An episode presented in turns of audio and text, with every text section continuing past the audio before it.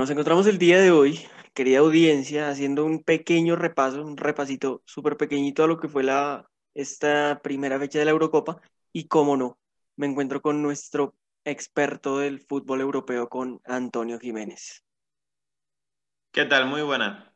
Perfecto, perfecto, Antonio. Estamos todos bien y estamos felices de tenerte aquí con nosotros. ¿Te parece si empezamos? Perfecto.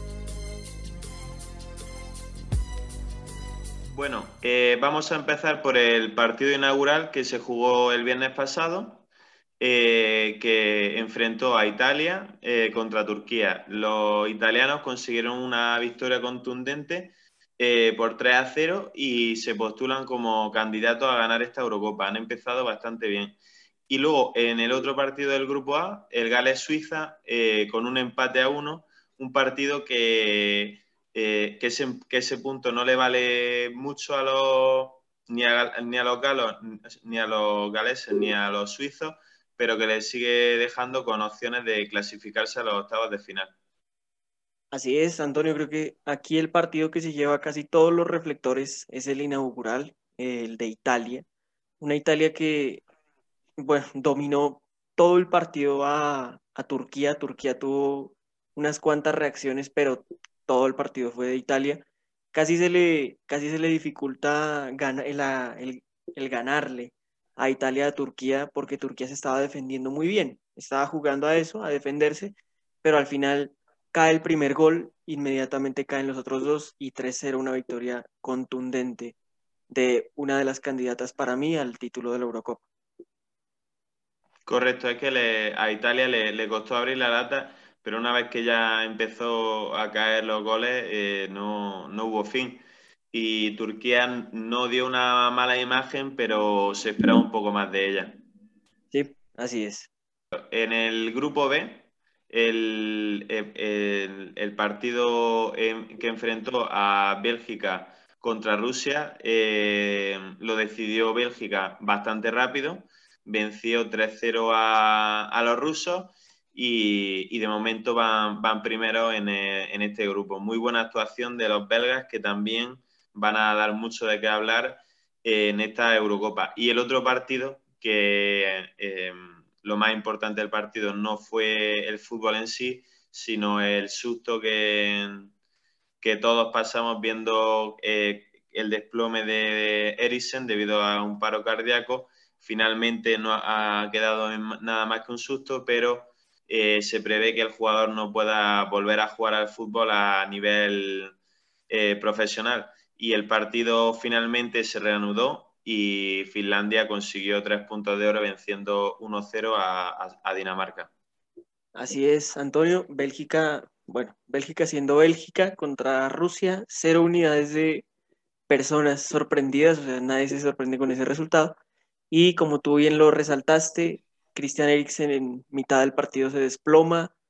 Mm, hay gran incertidumbre de saber qué le estaba pasando, e imágenes de su esposa llorando y jugadores de la selección de Dinamarca, compañeros de Eriksen, consolándola y sí, o sea, fue una imagen bastante, bastante espeluznante la que vimos ahí, pero pues eh, dando gracias a, la suerte y a, y a, lo que pudo haber pasado y a los cuerpos médicos, Eriksen está, está bien, está con vida y la victoria de Finlandia que empieza a hacer tambalear nuestras predicciones, Antonio. Sí, además, eh, bueno, este grupo hoy ha comenzado su segundo partido. Hace nada prácticamente ha terminado el partido que enfrentaba a Rusia contra Finlandia. Ha vencido Rusia en un partido bastante igualado y con un golazo de Rusia por, por la escuadra de Miranchuk. Eh, Finlandia prácticamente si empataba ya dejaba casi casi eh, con muy pocas opciones a Rusia y por tanto con esta victoria rusa pues se iguala bastante el, grupo. Esta tarde se juega el Dinamarca-Bélgica y, eh, ya después el, Suiza-Italia me parece que es a, las 9 horas hora de Europa. Y a las 2 hora colombiana, perfecto. Correcto. Eh, para continuar, en el grupo C, la favorita de este grupo, eh, Países Bajos, venció 3-2 a Ucrania. El partido eh, fue de los más vistosos y entretenidos de lo que llevamos, con varios golazos y, Ucrania que dejó una muy buena actuación, pero no, le, no le bastó porque Países Bajos es muy buena y aún así tuvo un, tuvo una parte de descontrol en el partido, pero supo, supo solucionarlo. Le empataron un 2-0, finalmente Países Bajos se llevó la victoria. Y el otro partido que enfrentó a Austria contra Macedonia, eh, venció a Austria 3-1 con una muy buena actuación del jugador del Real Madrid, David Alaba. Así es, Antonio, eh, Holanda-Ucrania, cinco goles en el segundo tiempo, tremendo. Me gustaría resaltar a Yarmolenko. A Yarmolenko ya no le teníamos la pista casi nadie, ni siquiera sabíamos si seguía jugando o si seguía con vida, pero pues llegó a la selección y lo hizo muy bien, pues una presentación bastante modesta de Ucrania que por lo menos le dio la pelea a, la favorita del grupo, como tú dijiste, a, Holanda. Le causó, le causó bastantes problemas, sí. Así es. Y bueno, eh, para continuar, en el grupo D, eh, Inglaterra, la favorita, venció 1-0 a Croacia en un partido bastante discreto, y, mm, pero que, esos tres puntos le van a dar mucho aire y prácticamente yo creo que no van a tener mm, dificultad alguna para conseguir esa primera plaza. El otro partido que enfrentó a Escocia con la República Checa, Escocia eh, no hizo mal partido, pero no, le, no fue suficiente y los checos vencieron 2-0. Eh, tres puntos también de oro para, la República Checa que, se acerca un poco ahora a Croacia, que tiene cero puntos, pero imaginamos que Croacia era la, la favorita para quedar segundo. Así es, Antonio. Inglaterra-Croacia, un partido cerrado, eh, pero bastante entretenido desde lo, desde lo táctico que, como tú dijiste, dejó como ganadora a Inglaterra. Y de República Checa, tremendo lo de Patrick Schick. Dos goles que dejan como protagonista total y como clara candidata ahora a, clasificar como segunda del grupo, digo yo. Va a estar bueno ese Croacia-República Checa. Sí, va, va, a estar, yo creo, igualado y, y el que gane prácticamente lo, va a tener hecho. Así es. Bueno, y luego en el grupo E, eh, este sí me... Del grupo E. Este grupo sí me pilla a mí más cerca. Y bueno, eh, hay que decir que Polonia perdió 2-1 con Eslovaquia. Eh, saltó la sorpresa el, lunes por la tarde. los de Lewandowski no fueron capaces ni de empatar el partido. Y luego eh, la excepción total, España 0, eh, Suecia 0.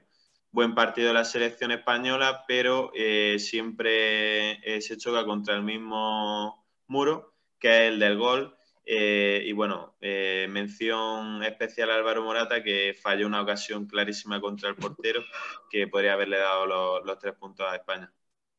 Sí, España 75% de posesión tuvo durante el partido contra un 25% de Suecia. Creo que fue figura Olsen para mí, Antonio, para tratar de darle la derecha a España y es un comienzo difícil, pero estamos seguros que, que van a clasificar, Antonio, por eso no hay que preocuparse.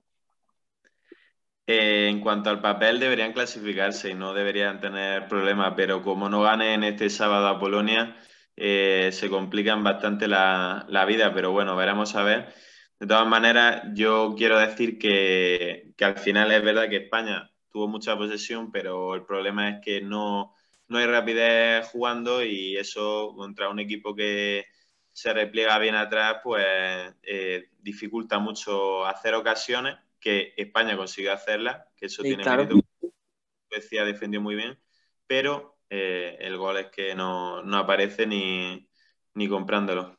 Son 17 tiros España. 5 cinco, cinco, en portería, pero son bastante llegadas del conjunto español. Sí, sí, sí. ¿Te parece? ¿Continuamos, Antonio? Y luego en el grupo F, el grupo de la muerte, ayer desde luego dos muy buenos partidos. El primero, el Hungría-Portugal, la noticia, sin duda, de este partido fue que eh, asistieron al estadio de Budapest, la capital húngara, 68.000 eh, personas eh, hasta la bandera y unas imágenes que no se veían desde antes de la pandemia. Y, bueno, y Portugal no, no, faltó a la cita. Y venció 0-3 con una buena actuación de los centrocampistas Bruno Fernández y Bernardo Silva y el letal Cristiano Ronaldo que marcó dos goles. Así es. Exacto. Y luego ya el partido estrella de esta jornada, el Francia-Alemania, eh, en el que Francia se sobrepuso a Alemania en un partido que dominaron los franceses, pero los alemanes no, no defraudaron tampoco, 1-0 con autogol de Max Hummel, el central alemán. Sí, mm, pues a Portugal se le iba complicando bastante la vida contra Hungría. En el segundo tiempo ya a minutos de terminarse Hungría marca un gol que está en fuera de lugar, que complicaba bastante el grupo. Ese gol, esa victoria de Hungría dejaba con bastantes problemas a los otros tres. Pero sí, lo, creo que un panorama similar al de Italia. Cae el primer gol y inmediatamente se abre la defensa húngara y pues ya 3-0. Y de Francia, no sé, o sea, tienes a Mbappé, tienes a Benzema, tienes a Pogba para que termine siendo un autogol. Mats Hummels, sorpresivo, un poquito. Sí, sí, la verdad es que el central debería haberlo hecho mejor en la acción del gol, pero no es fácil eso, defender esos balones ahí muy pegado a la línea de gol, pero bueno, eh, yo quiero decir que Portugal al final eh, tuvo, por ejemplo, menos ocasiones que España, pero eh, al final, cuando tiene ahí un delantero, un killer, se, nota, se nota bastante. Y luego, lo, Hungría, por ejemplo, no hizo tampoco mal partido. Y Francia, pues bueno, como has dicho tú, Mbappé, increíble, un golazo que le anularon, eh, prácticamente mm, rompiendo a todos los centrales alemanes. Y, Alemania, que bueno, no le perdió la, la cara al partido contra la mayor favorita para ganar esta Eurocopa, así que tampoco veo tanta diferencia eh, entre eh, Francia y Alemania. Es verdad que es mejor Francia, pero a un partido puede pasar cualquier cosa. Así es, sí, tienes razón, Antonio. ¿Te parece si damos un repaso de cómo quedaron los grupos con, con estos partidos y vamos uno y uno? Perfecto. Entonces, empiezo yo con el grupo A. Primero Italia con tres puntos, segundo Gales con un punto, tercero Suiza con un punto, cuarto Turquía cero puntos. En el grupo B, eh, Bélgica primera con tres puntos, Rusia segunda con tres puntos y dos partidos jugados, eh, tercero Finlandia, también ha jugado ya su segundo partido, tres puntos, y cuarta Dinamarca eh, con cero puntos. El grupo C, el primero es Austria con tres puntos, segundo Países Bajos, Holanda con tres puntos, tercero Ucrania, cero puntos. Y última Macedonia del Norte con cero puntos. Luego en el grupo D eh, tenemos a la República Checa de momento primera con tres puntos, eh, segunda Inglaterra con tres. Eh, y Croacia tercera con cero, Escocia cuarta con cero puntos también.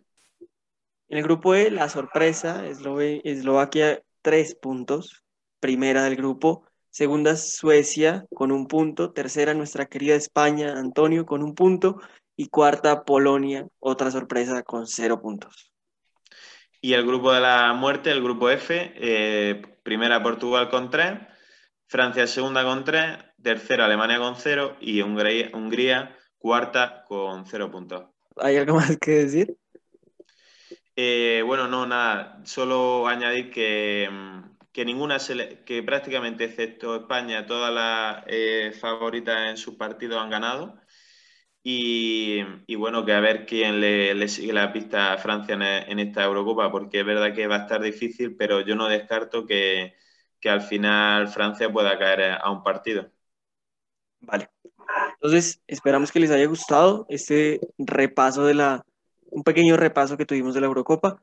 Gracias, Antonio, por acompañarme aquí en este pequeño momento. Siempre es grato tenerte con nosotros. Muchísimas gracias, Antonio. Un placer.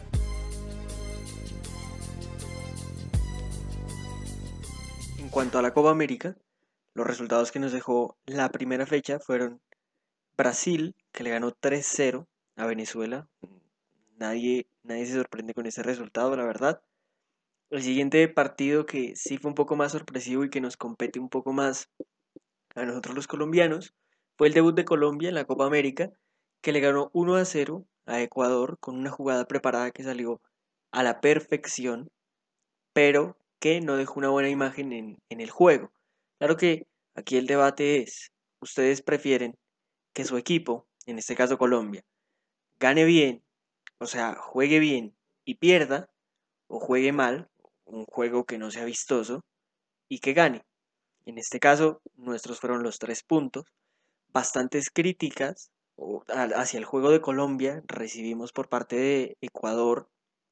Incluso eh, el profe Alfaro, el técnico de, de Ecuador, en rueda de prensa post partido, dice que la jugada de la que nace el gol no es falta. Entonces, bueno, bastante, un partido bastante polémico desde ese punto de vista, pero que, como repito otra vez, dejó a Colombia eh, como ganadora de, este partido.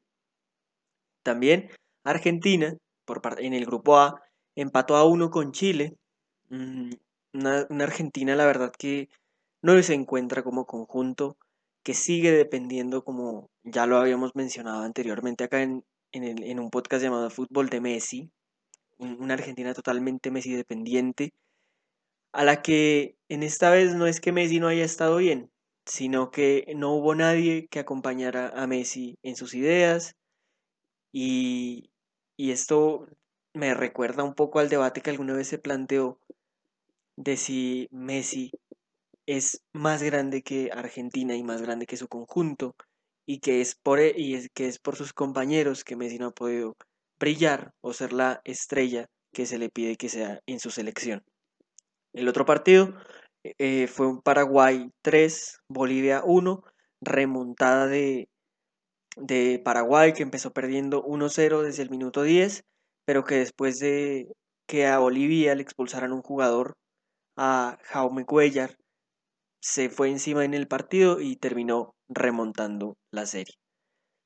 Los grupos con estos resultados están así. El grupo A, Paraguay, 3 puntos, Argentina, 1 punto, Chile, 1 punto, Uruguay, 0 puntos y en este momento quien se queda fuera es Bolivia con 0 puntos.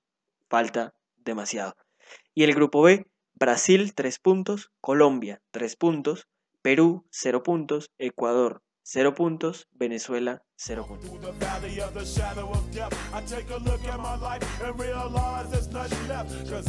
La noticia de que el fútbol colombiano se reanudó fue bastante feliz para nosotros. Las semifinales se pudieron jugar sin un mayor contratiempo. La ida, Junior 3, Millonarios 2, Deportes Tolima 1, La Equidad 1 y en la vuelta, en el Campín, Millonarios venció 2-0 a Junior en un partido en el que se puso, en el que hizo estos dos goles muy fácil. Junior tuvo casi todo el partido para hacer un gol y por lo menos forzar la tanda de penaltis, pero no pudo. Billonario se defendió bien con un hombre menos, todo un tiempo con un hombre menos, pero se defendió bien, hizo su negocio y al final Junior, cegado por la impotencia de, de poder competir, terminó terminaron a los golpes con los jugadores de Millonarios, algo bastante bochornoso. Y en la última semifinal que se jugó, el último finalista que, conocimos fue la Equidad 1, Deportes Tolima 2, un partido bastante rocoso, bastante físico, como se espera de estos dos equipos, pero que dejó como finalista al Deportes Tolima, así que la final ya está casada la tenemos. La ida va a ser el día de mañana a las 8 de la noche, Deportes Tolima Millonarios. La información que tenemos es que no se va a jugar con público, lastimosamente, pero bueno, vamos poco a poco hacia estos, hacia estos grandes pasos de poder volver a jugar con público. Deportes Tolima Millonarios es una final bastante pareja, son dos conjuntos que llegan tal vez en un en un estado de forma diferente. Millonarios el anterior semestre se quedó a puertas de clasificar y creo que todos los equipos celebraron que Millonarios no se haya metido en, entre los ocho porque le iba a aguar la fiesta a más de uno, como sí pasó en este semestre. Para mí Millonarios es el claro candidato a quedarse con el título. Claro que sabemos que el conjunto de Hernán Torres siempre da la pelea, como hemos aprendido aquí con Juan Sebastián Villamarín, nuestro experto pijao, el Deportes Tolima no lo podemos dar nunca por muerto porque siempre va a dar de qué hablar y siempre va a dar la pelea. una semifinal bastante, bastante física se va a jugar, a la que creo que, como ya dije, Millonarios se va a imponer y va a conseguir otra